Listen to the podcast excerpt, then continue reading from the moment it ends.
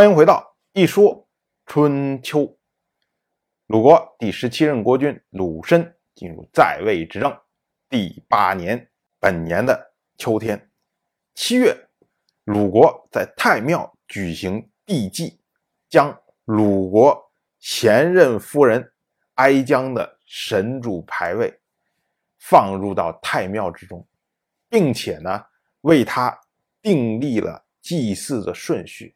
也就是说啊，哀姜从此以后就进入了鲁国的这个国家祭祀序列之中。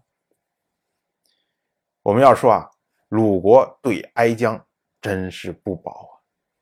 哀姜当时是参与了鲁国的内乱的，他是一个引发祸乱的人。对鲁国来说，某种意义上说，他是一个罪人。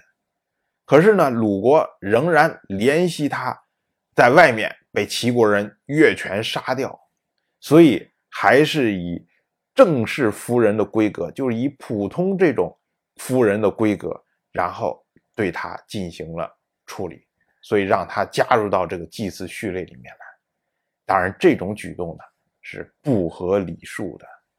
原因呢，就是一个国君夫人要想加入到国家祭祀的序列里面，有四个条件。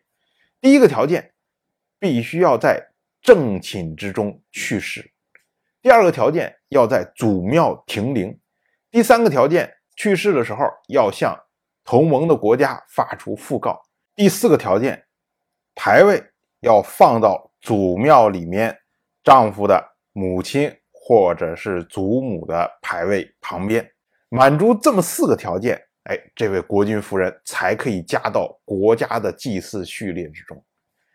哀姜去世的时候，他是以夫人的规格下葬，所以呢，他必然是在祖庙里面停灵，必然呢向同盟的国家发出了讣告，必然他的牌位是放在丈夫的母亲或者祖母的牌位旁边的。哎，这三个条件都是满足的，唯一呢，他是在外面被齐国人杀掉的，所以呢，他不是在正寝中去世的，自然现在要把哀姜。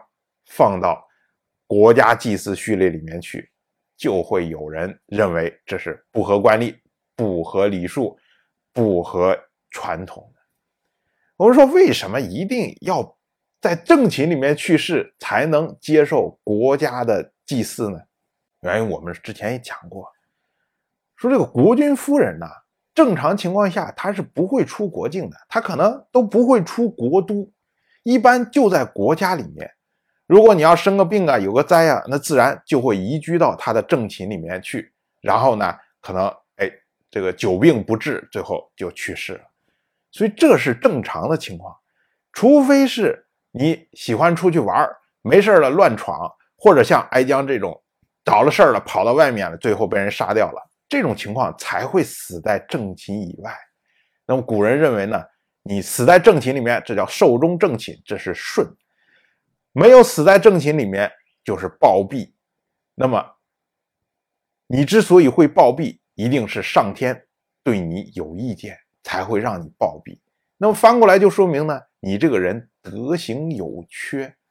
你要如果德行有缺的话，那么自然是没有资格进入到国家祭祀序列。这么一套逻辑。那么，可是为什么一定要将哀姜？加入到国家祭祀序列呢？那既然不符合传统，我们不加不就完了吗？而且哀姜本身又不是没有错。其实啊，这个很有可能跟鲁申现在希望和解以前那段动乱有关系。哀姜去世到现在已经七年了，按道理说呢，帝祭一般是在去世之后，然后服丧三年，然后就应该举行。可是这么晚才举行帝祭，就说明啊，两边势力在不停的对抗，到底要不要把哀姜放到祭祀序列里面去？有人赞成，有人反对。可是最终鲁申拍了板，决定要把它放进去。